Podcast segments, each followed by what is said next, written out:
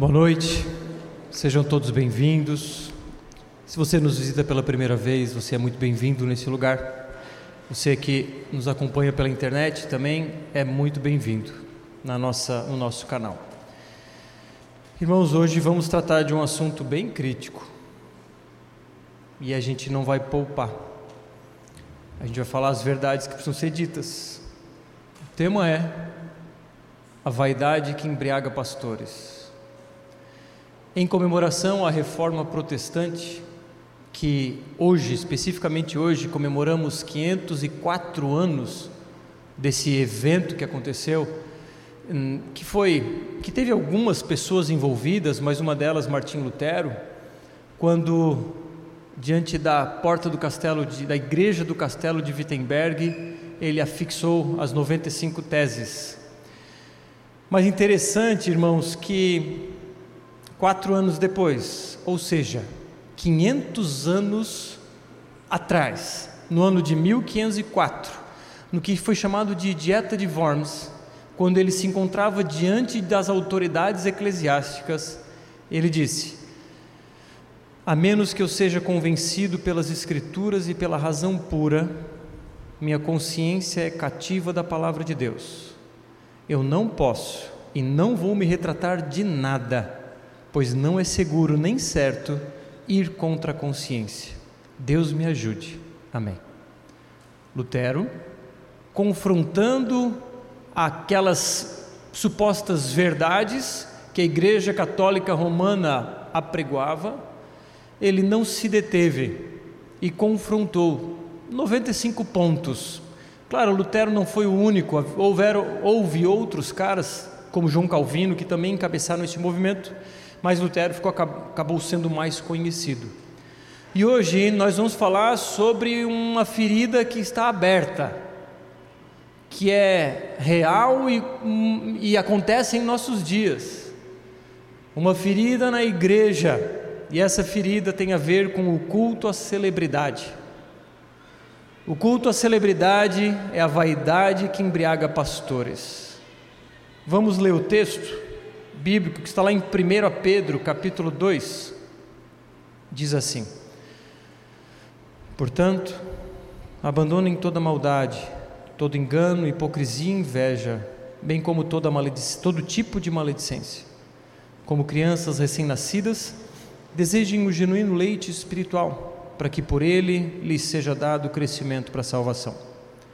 Se é que vocês já têm a experiência de que o Senhor é bondoso Chegando-se a ele, a pedra que vive, rejeitada sim pelos homens, mas para com Deus, eleita e preciosa.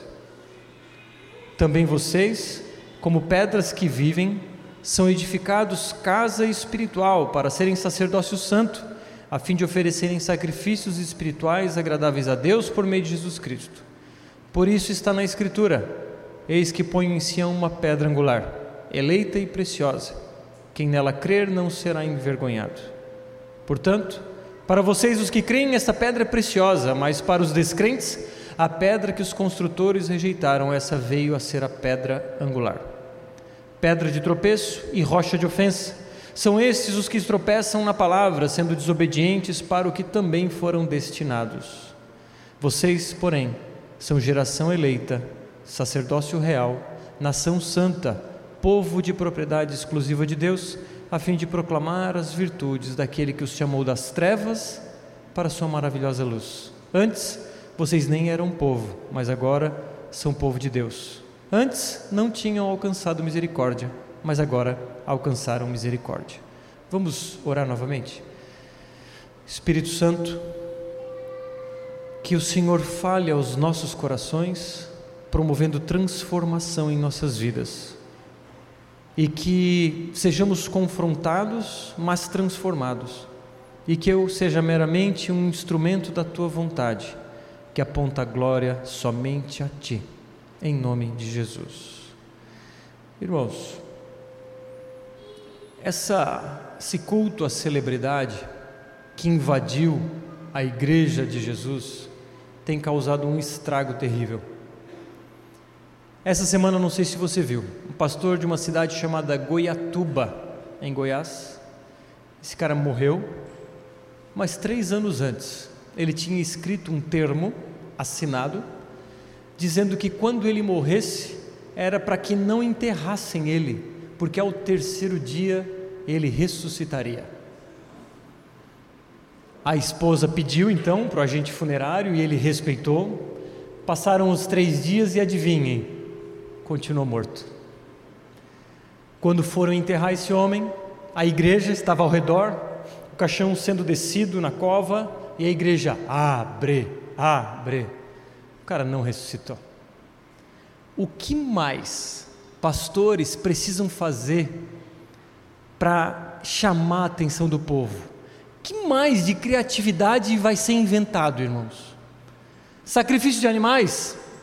Já vi. Lenço ungido? Já vi. Grão de feijão que cura Covid? Já vi. É, travesseiro abençoado? Já vi. Óleo lá da, óleo que veio de Israel, que foi enterrado no monte e passou um mês no monte. Já vi. O que mais vou inventar? Que mentira maior, ou melhor, que mais mentiras essas pessoas vão inventar? E o fazem para manipular vocês. O fazem para manipular um povo. Manipulando o povo, eles enriquecem e não só enriquecem, mas têm fama, porque esses apagaram a glória de Deus, esses tiraram Jesus Cristo do púlpito, esses buscam a glória pessoal, curtidas, seguidores e inscrições. Fama, seguidores, sucesso, dinheiro, usando ferramentas que manipulam multidões, ferramentas que mantêm um povo na ignorância usam das mídias sociais como uma arma. Harmonização facial, botox, lente de contato no dente, empresa de mídia de marketing para gerenciar a conta pessoal do pastor. Uma foto com um cachorrinho que é a coisa mais linda com um versículo embaixo. O que mais essas pessoas vão inventar para chamar a atenção do povo? O pior de tudo é que as multidões caem ignorantes. Como Jesus disse, são ovelhas que não têm pastor, perdidas, e o povo perece, como Oséias disse, porque desconhece a palavra.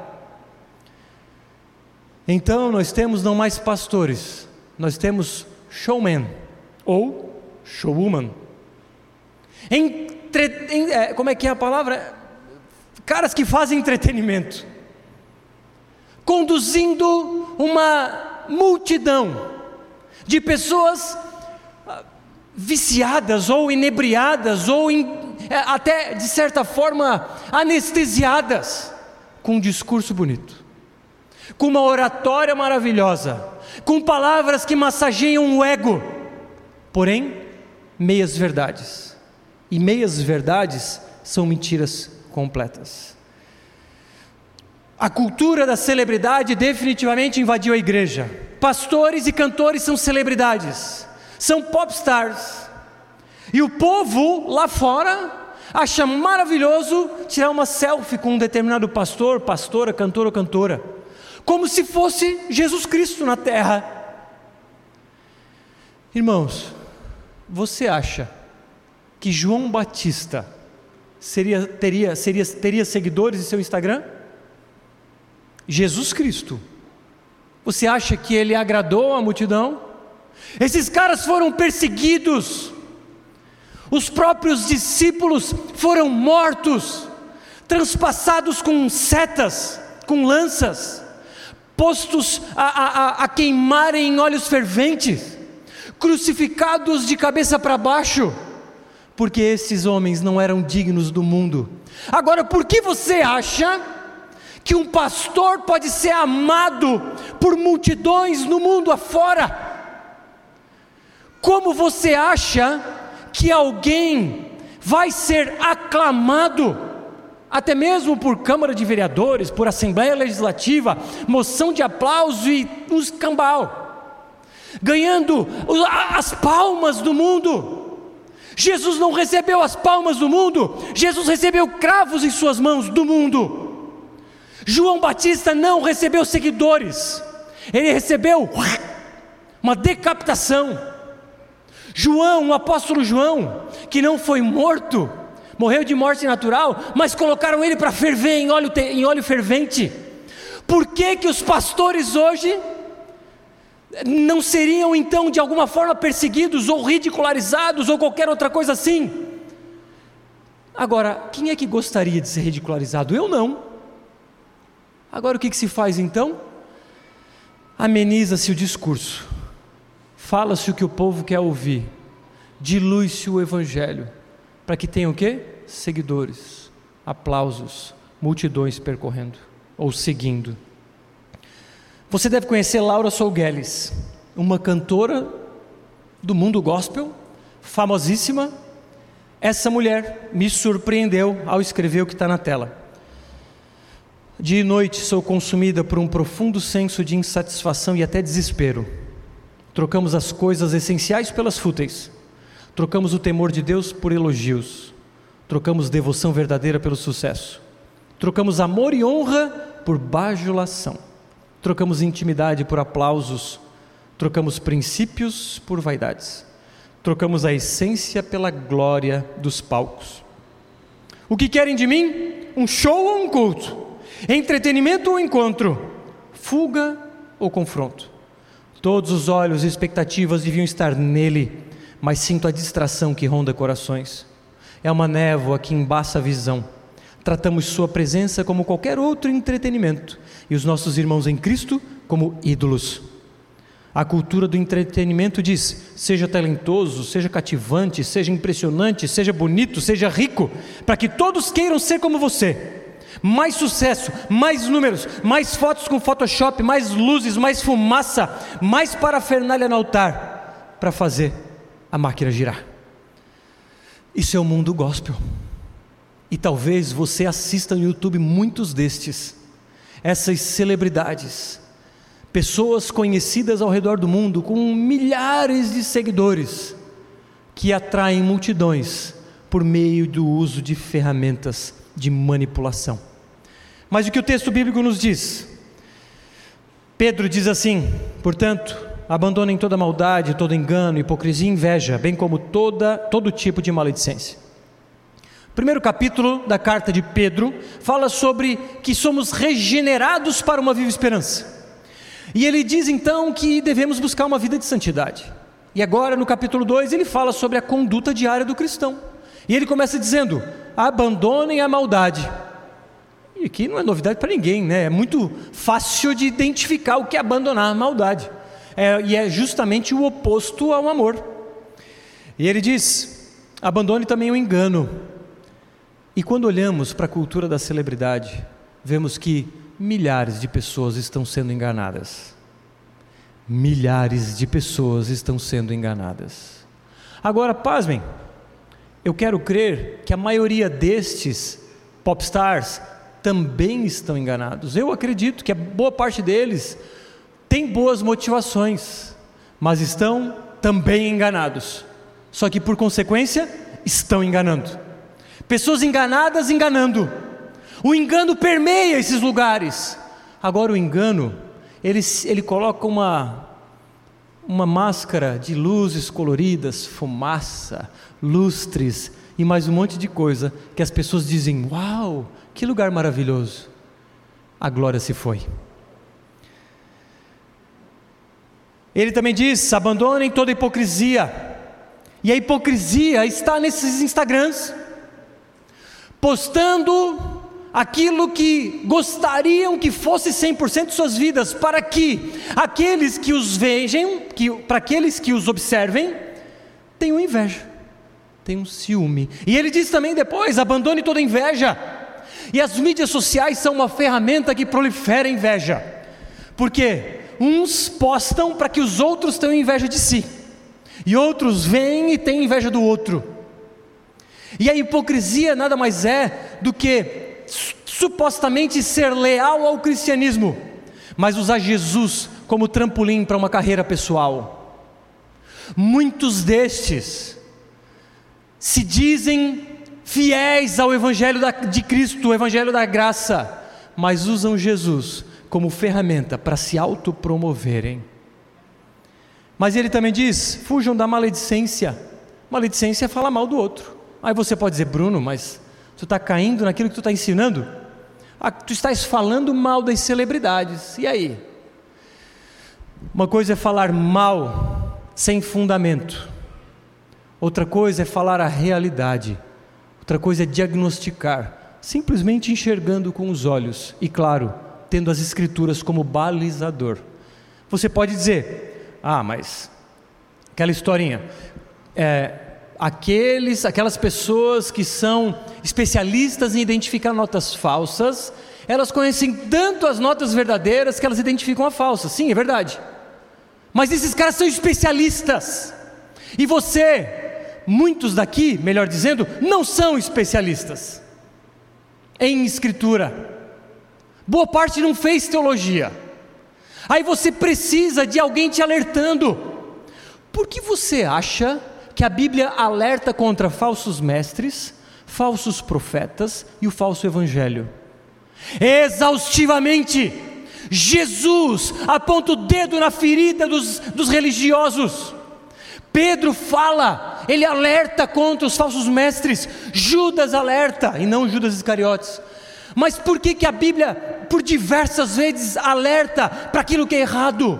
Para que o povo fique esperto, para que o povo entenda e não caia nessas armadilhas que muitos, talvez de vocês, estão caindo, seguindo pessoas, dando likes para esses caras que estão pervertendo o Evangelho.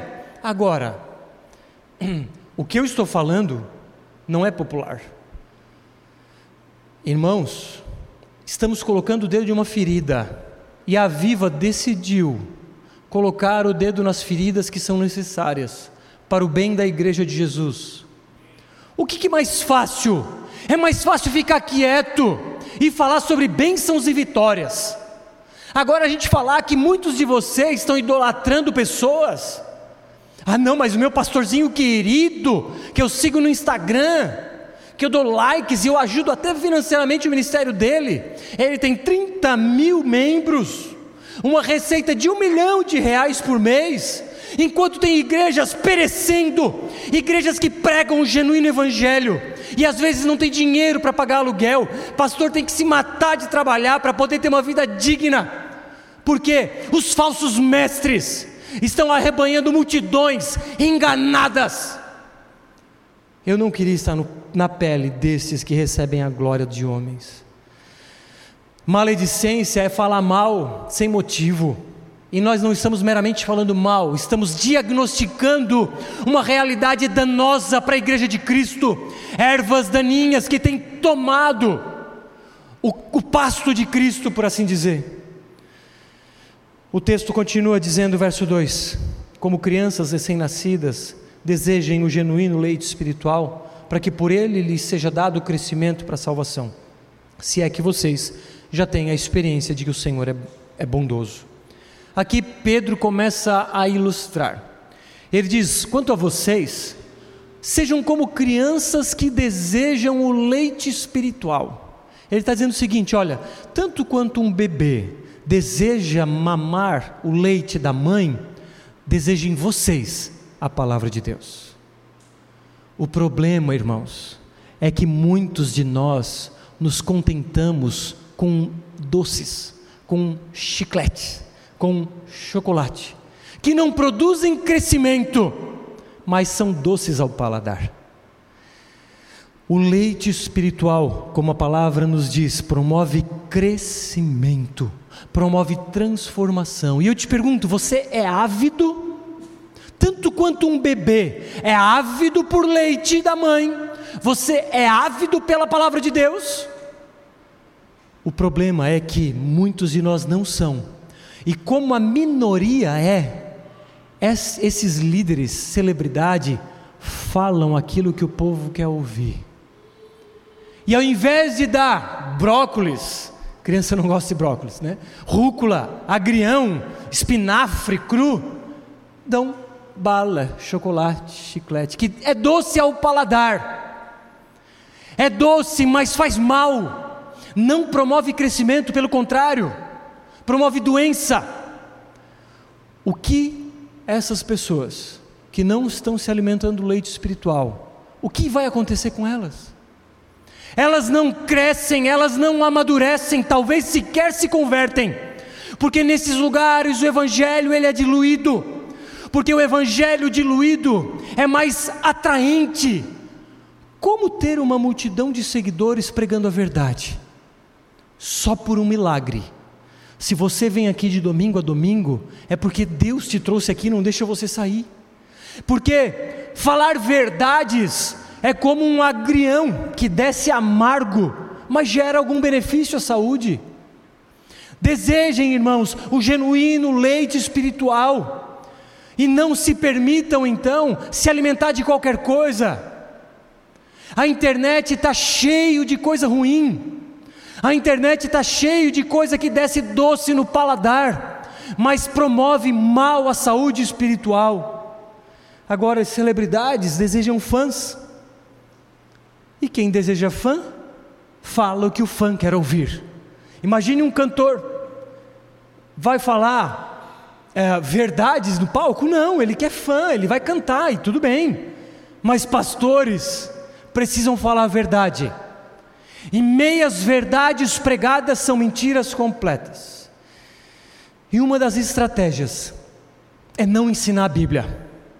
Uma das estratégias das celebridades é falar um pouquinho de Jesus, mas falar sobre as experiências pessoais, sobre aquilo que faz, aquilo que fez, aquilo que deixou de fazer, falar sobre o seu próprio casamento, falar sobre inúmeras coisas, tirando Jesus do púlpito. Eventualmente, é claro, a gente fala sobre situações que a gente passa na vida e está tudo certo. O problema é trocar a palavra de Deus por experiências pessoais. E nesse sentido, essas celebridades tiram Jesus de cena e não ensinam as Escrituras. Ensinam uma coisa aqui, outra colar, afinal de contas são supostamente pastores. Falam um pouquinho de Jesus aqui, um pouquinho ali, mas desse jeito mantém o povo ignorante. E ignorantes são fáceis de ser manipulados. Quem fica na ignorância vai ser manipulado. Agora, se existe um genuíno leite espiritual, existe o leite diluído, o leite adulterado. Que leite você está se alimentando? Que leite você tem bebido diariamente? O quanto você tem desejado efetivamente esse leite espiritual? Cuidado com as armadilhas que têm sido pregadas por pessoas que desejam seguidores. Você acha que João Batista teria seguidores, muitos seguidores, dizendo: raça de víboras, arrependei-vos? Vocês acham que Jesus seria aclamado pelas multidões hoje, dizendo: arrependei-vos, porque é chegado o reino dos céus? Agora, o que nos faz achar que hoje os pastores devem ser aclamados pela sociedade. John Wesley estava estranhando, um teólogo, um pastor do século 18, 19. Ele estava estranhando e orando, Deus, por que não fui mais perseguido? O que, que está acontecendo? As pessoas não estão mais me perseguindo. Pouco tempo depois, vem um maluco correndo atrás dele com um tijolo. E ele diz: Obrigado, Senhor, agora eu sei que eu estou no caminho. Irmãos, falar a verdade vai trazer um monte de, de confronto. Falar a real não vai promover pessoas apaixonadas por aqueles que falam a real. Vai promover meramente pessoas que ou dizem é um absurdo, está julgando, e está falando mal e etc., é invejoso, ou vai, vai se juntar aqueles pessoas que dizem: estamos junto. Vamos confrontar o falso evangelho, como Paulo fez aos Gálatas, dizendo: vocês são loucos. Paulo diz assim: vocês estão ficando louco. Vocês trocaram o evangelho da graça, acham que podem se aperfeiçoar pela carne. Ha! Irmãos, o evangelho de verdade confronta e não promove seguidores para homens. E um dos lemas da reforma era o quê? Só lhe deu glória, Glória somente a Deus. Estes homens estão trazendo para si a glória. E outro lema da reforma: solos Cristos, somente Cristo. Esses homens tiraram Cristo do palco e eles se colocam no lugar. Verso 4 em diante. Chegando-se a ele, a pedra que vive, rejeitada sim pelos homens, mas para com Deus eleita e preciosa. Também vocês, como pedras que vivem, são edificadas casa espiritual para serem sacerdócio santo, a fim de oferecerem sacrifícios espirituais agradáveis a Deus por meio de Jesus Cristo. Pois isso está na Escritura: Eis que põe em Sião uma pedra angular, eleita e preciosa, e quem nela crer não será envergonhado. Portanto, para vocês, os que creem, esta pedra é preciosa, mas para os descrentes, a pedra que os construtores rejeitaram, essa veio a ser a pedra angular. E pedra de tropeço e rocha de ofensa, são estes os que tropeçam na palavra, sendo desobedientes para o que também foram destinados. Pedro aqui usa outra ilustração. Se no primeiro momento ele diz, olha, sejam como bebês que desejam o leite espiritual, a palavra de Deus, agora ele diz, olha, existe uma pedra, a pedra angular ou a pedra fundamental, que é Cristo. E vocês são pedras vivas. A pedra que é Cristo, ele diz, a pedra a, angular foi rejeitada. O que, que é pedra angular? Era uma pedra muito retilínea que era colocada no início de uma construção e ela delimitava a direção da parede para cá, direção da parede para cá. Mas ele diz que a pedra foi, angular foi rejeitada pelos construtores. Os judeus olharam a pedra e disseram: hum, hum, essa pedra não é para nós. Não é essa pedra, esse não é o Messias. E o problema, irmãos, é que nesses lugares em que há um culto à celebridade, eles olham para a pedra que é Jesus e dizem: hum, deixa essa pedra de lado, deixa que eu sou a pedra. Pastores celebridades se colocam como a pedra fundamental e eles dizem: é para cá, é para lá que se constrói. Cuidado para não se deixar enganar por enganadores que tiram Jesus do púlpito. Então, irmãos, cuidado.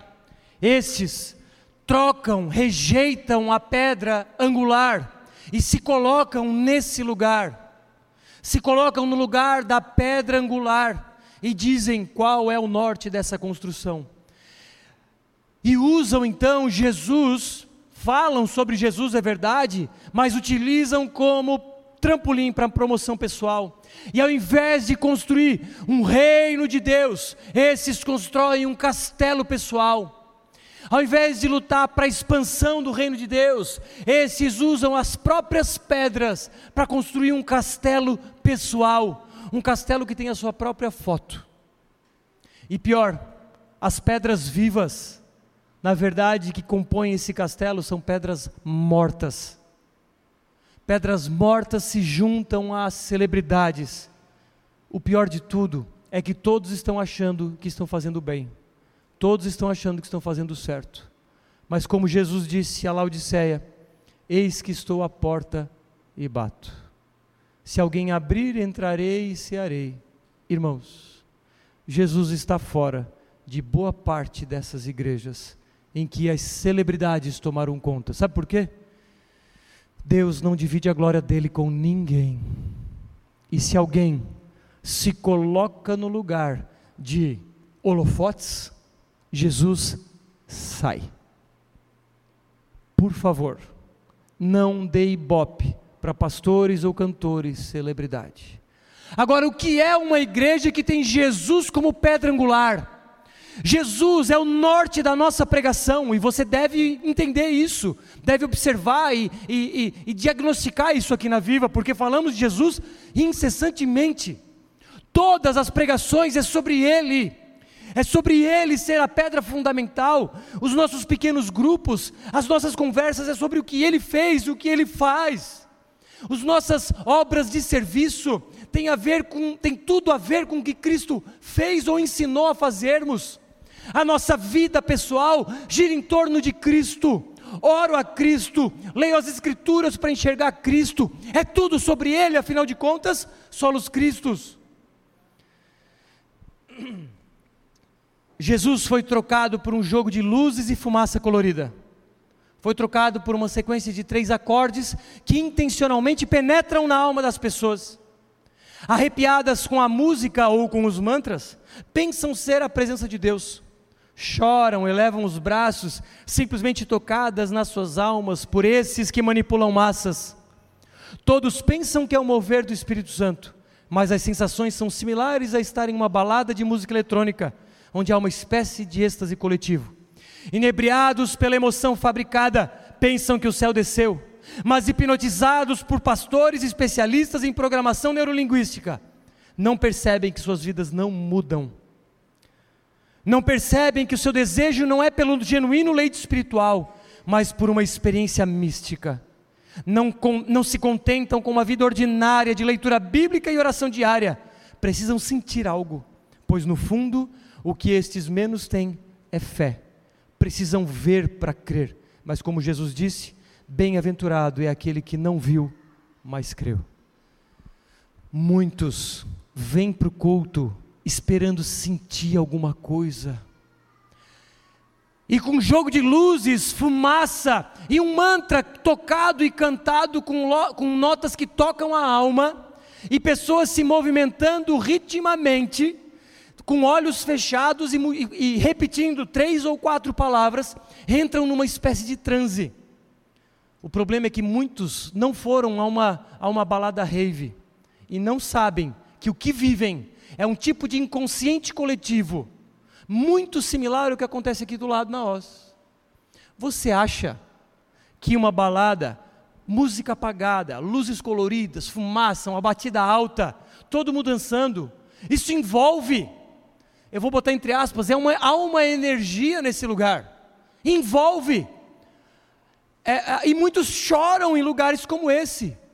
E aí vem para a igreja, acontece a mesma coisa, choram supostamente na presença de Deus, mas nada mais é do que uma emoção. Me coloque na frente de uma banda de blues, num ambiente maravilhoso, que eu provavelmente vou chorar também, porque amo blues. Agora, o problema de tudo é se arrepiar. Uh, Deus está aqui. Que isso? E aí uns com, uns cacuete, umas coisas malucas, e acham que é Deus. Imagina João Batista, arrependei-vos. Que é isso? Que loucura é essa? E a multidão está ali seguindo, fazendo cacuete igual.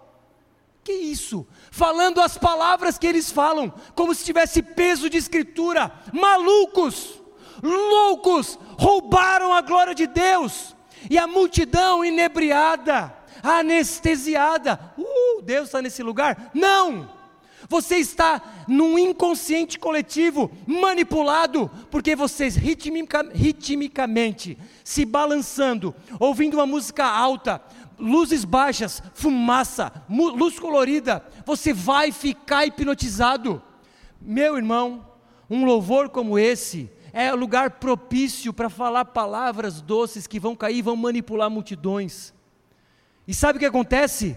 Você dá dinheiro, dá dinheiro, se envolve, dá dinheiro, se envolve e acha que é Deus. E esses pastores ricos, enquanto muitos lutam para pagar suas contas, porque esses não negam a palavra, esses não negligenciam a verdade, falam o que precisa ser falado até o fim, porque preferem receber o ódio de homens do que o ódio de Deus. Mas a maioria prefere a glória de homens do que dar a glória para Deus. Irmãos, a gente tem lutado para falar a verdade e a gente paga um preço por isso. Mas a gente vai continuar pagando esse preço se necessário, porque é melhor agradar a Deus do que agradar homens. Irmãos, nós vamos plantar duas igrejas provavelmente ano que vem, se Deus permitir. Uma na região da Içara e outra na Palhoça. E a gente que saber como vai fazer isso, porque não tem dinheiro. Não temos dinheiro sobrando, as contas todas pagas, graças a Deus. Mas queremos contratar um pastor ano que vem mais um missionário, a gente vai dar ajuda de custos. E eu falei isso há poucos dias. Um irmão e uma irmã, depois desse culto, disseram: Bruno, é, 75% desse valor deixa com a gente. Deus ouviu as nossas orações.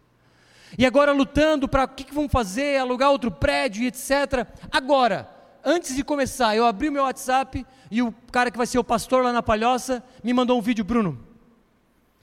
Um cara disse que vai bancar esse prédio aqui por um bom tempo para nós plantarmos a igreja aqui na Palhoça. Um galpão, que é uma oficina. Ele disse, Bruno, ele, ele quase chorando, cara, o cara vai bancar para a gente por um tempo, não sei ao certo em detalhes, eu soube isso agora.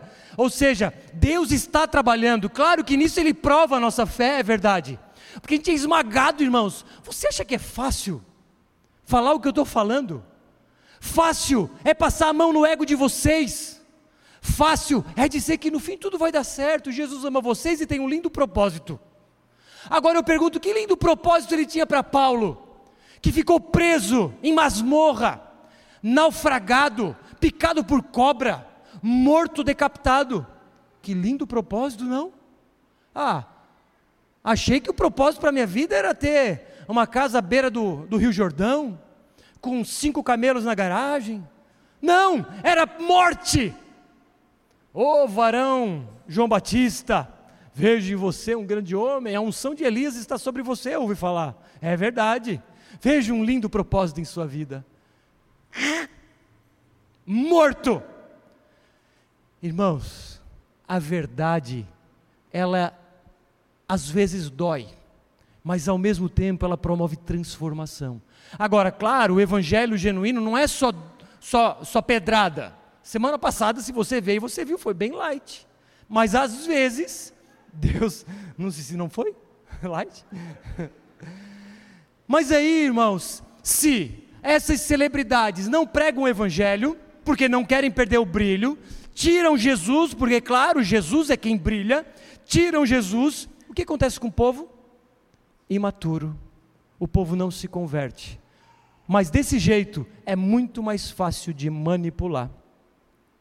Especificamente o verso 5 diz assim: Também vocês, como pedras que vivem, são edificados casa espiritual para serem sacerdócio santo a fim de oferecerem sacrifícios espirituais agradáveis a Deus por meio de Jesus Cristo. O Antigo Testamento, você deve se lembrar, havia o templo. No lugar, no Santo dos Santos, era um lugar que uma vez por ano Deus se manifestava. O, sacer, o sumo sacerdote entrava ali, Deus se manifestava naquele lugar. Jesus vem, sua morte e ressurreição rasga o véu de cima a baixo, que separava o santo, o santo dos santos do santo lugar, e, e diz assim: agora Todos nós temos livre acesso a Deus. Todos, não é mais o sumo sacerdote que tem acesso a Deus somente, agora todos nós. E aí entra Lutero. Lutero diz: olha, é o sacerdócio de todos os santos. Significa que eu e você, todos nós somos sacerdotes de Deus. Ser sacerdote de Deus significa, no primeiro momento, que nós temos livre acesso a Deus nós adentramos na presença de Deus a hora que a gente quiser. E ser sacerdote significa ser um intermediário. O sacerdote do Antigo Testamento era o intermediário entre o povo e Deus. O sacerdote do Novo Testamento, a saber, nós, somos intermediários uns dos outros para com Deus. Eu oro pelo meu irmão, o meu irmão me ajuda e assim por diante. Ser sacerdote não é ser pastor. Lutero, então, ele vem dizer: olha, padres, bispos, porque a Igreja Católica na época trazia a ideia de que o clero era uma classe superior de pessoas, mais importantes, mais próximas de Deus do que os leigos. E aí, muitos pastores que amam isso vão dizer: é Isso aí, eu sou sacerdote, eu sou diferente, eu sou mais, eu estou mais perto de Deus do que vocês pastores que acham que são sacerdotes não leram o básico. O básico, eu estou falando do mínimo. Esses caras precisam urgentemente sair dos seus púlpitos. Urgentemente.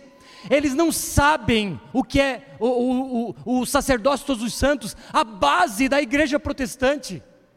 E muitos apregoam essa inverdade.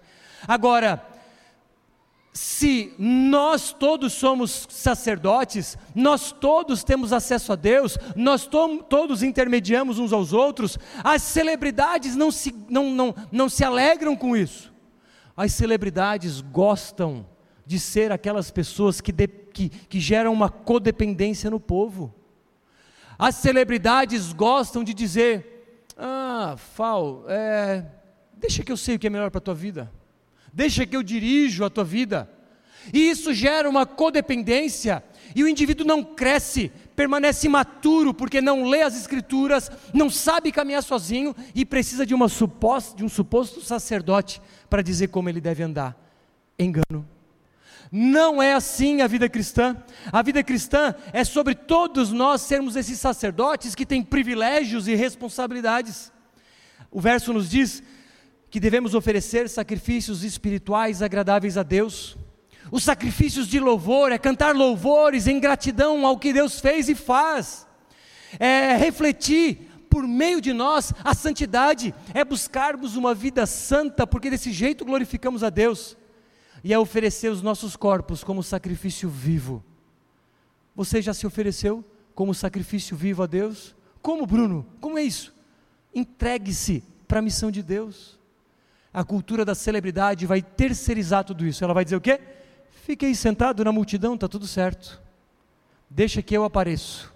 E o povo, sim, Senhor, ame Senhor, e tira foto do pastor, e arroba o nome do pastor, a frase dele. Não façam isso, pelo amor de Deus. Se é para postar alguma coisa, poste ah, Jesus, versículo, ok, frase, mas não precisa me marcar. Eu não vou repostar. Não vou. Vou no máximo curtir, mas eu não vou criar essa cultura da celebridade aqui. Muito pelo contrário. A gente quer abafar a cultura da celebridade. E qualquer pessoa, aí volta e meia vem alguém, ai, mas eu não tenho oportunidade. Ai, mas quer, quer, quer, quer luzes, quer holofote sobre si, e aqui ninguém vai ter holofote, a não ser Cristo. Solos Cristos é o que cremos. A cultura da celebridade então diz: não faça nada, deixa que o pastor faz. Mas também não leram Efésios 4, 11 e 12, que diz que a tarefa do pastor é capacitar cada um de vocês para a obra. A tarefa do pastor é dar ferramentas para que as pessoas façam o ministério. Isso é a vida de um pastor. Agora, há um ponto aqui. Se por um lado muitos idolatram pastores, outros caem no outro extremo é, não é pastor, não é igreja, e esses sequer se envolvem na igreja e vão para o outro extremo. Mas claramente essa ilustração de Pedro acaba com essa ideia, porque se somos pedras vivas, não somos pedras no material de construção, lá na loja. Somos pedras empilhadas que formamos uma parede, por assim dizer. Aliás, formamos uma casa. A habitação do Espírito Santo se dá na casa que é construída por um tijolinho, mais um tijolinho, mais um tijolinho e assim por diante. Portanto, vida na igreja é crucial. E por fim, ah, desculpa, o que Calvino fala sobre isso? Pois ainda que esteja escrito que cada um de nós é um santuário de Deus, contudo todos formam uma unidade perfeita e devem viver unidos pelo amor mútuo, para que se faça de todos nós um santuário único. E assim, como é verdadeiro que cada um de nós é um santuário no qual Deus habita mediante seu Espírito, assim todos devem viver em plena harmonia, para que formem um único templo universal. Calma, não é templo da universal. Verso 9. Vocês, porém, são geração eleita, sacerdócio real, nação santa, povo de propriedade exclusiva de Deus, a fim de proclamar as virtudes daquele que os chamou das trevas para a sua maravilhosa luz. Antes vocês nem eram povo, mas agora são povo de Deus. Antes não tinham alcançado misericórdia, mas agora alcançaram misericórdia. Irmãos, esse versículo 9 em especial, ele é a chave para entendermos isso. Claramente não existe uma classe especial de pessoas. Claramente não existe uma casta superior. Ele diz: vocês, igreja, são a geração eleita ou o povo escolhido. Pessoas de diferentes nacionalidades e etnias, vocês são o povo escolhido. Escolhidos por mérito, não por graça, mas escolhidos para obedecer, escolhidos para servir, escolhidos para viver mergulhados no propósito.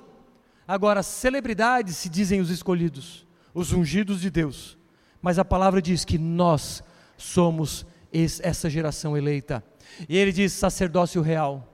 Se no Antigo Testamento tinha o sumo sacerdote, Jesus Cristo acabou com essa figura porque ele foi o último sumo sacerdote. Não só isso, ele foi rei e profeta. Ele reuniu o tríplice ofício sobre si. E ele diz agora que nós somos sacerdotes reais. Somos sacerdotes porque adentramos a presença de Deus, não precisamos de intermediários, mas ao mesmo tempo intermediamos outras pessoas. E somos reais, sacerdotes reais, porque somos sacerdotes em um reino, em um reino que tem um rei, e esse rei é Cristo. Portanto, não lutamos por castelos pessoais, não lutamos por glória pessoal, nem do Bruno, nem sequer da Viva, lutamos pelo reino do nosso Senhor Jesus Cristo. Agora, não são só as celebridades que têm acesso a Deus, todos nós temos. E ele diz mais: uma nação santa. Se antes era Israel, o povo escolhido de Deus, agora é a igreja. Deus não tem um, um pacto diferenciado com Israel. Israel não é o relógio de Deus. A igreja é o povo de Deus. Não mais Israel. Agora o novo Israel é a igreja de Jesus e você é parte disso. Somos também povo de propriedade exclusiva de Deus. Irmãos, se somos propriedade de alguém, é porque alguém pagou um preço. E o preço que foi pago foi pago com a própria morte. Você foi comprado. Como você tem respondido? Um escravo era comprado com dinheiro, e o escravo era de posse do Senhor. Você foi comprado por um alto preço como você responde? Não, não quero ir com esse Senhor. Não, não quero, quero continuar vivendo do meu jeito. Você foi comprado por alto preço. Como responder a tudo isso? E aqui está a razão de tudo isso. Aqui está a resposta de tudo isso. Fomos comprados com alto preço para proclamarmos as virtudes daquele que nos chamou das trevas para a sua maravilhosa luz. Tudo isso que eu falei é para dizer que você é um sacerdote de Deus, você é o povo de Deus que foi separado para proclamar as virtudes daquele que nos chamou das trevas para a maravilhosa luz. Você é alguém escolhido por Deus para se envolver na missão de Deus, que é fazer o nome de Deus conhecido e glorificado. Por isso, só lhe deu glória, glória somente a Deus. O que você tem feito? Irmãos, tudo isso que Jesus fez por nós, e o fato de sermos escolhidos sem mérito, mas por graça, deveria gerar em nós um senso de, de, de cara, que amor é esse? Eu preciso me envolver nisso, ainda que eu precise abrir mão de certas coisas, eu sei que essa, essa, esse abrir mão vai me gerar benefícios muito maiores sobretudo na eternidade. Você foi chamado para espalhar as boas novas.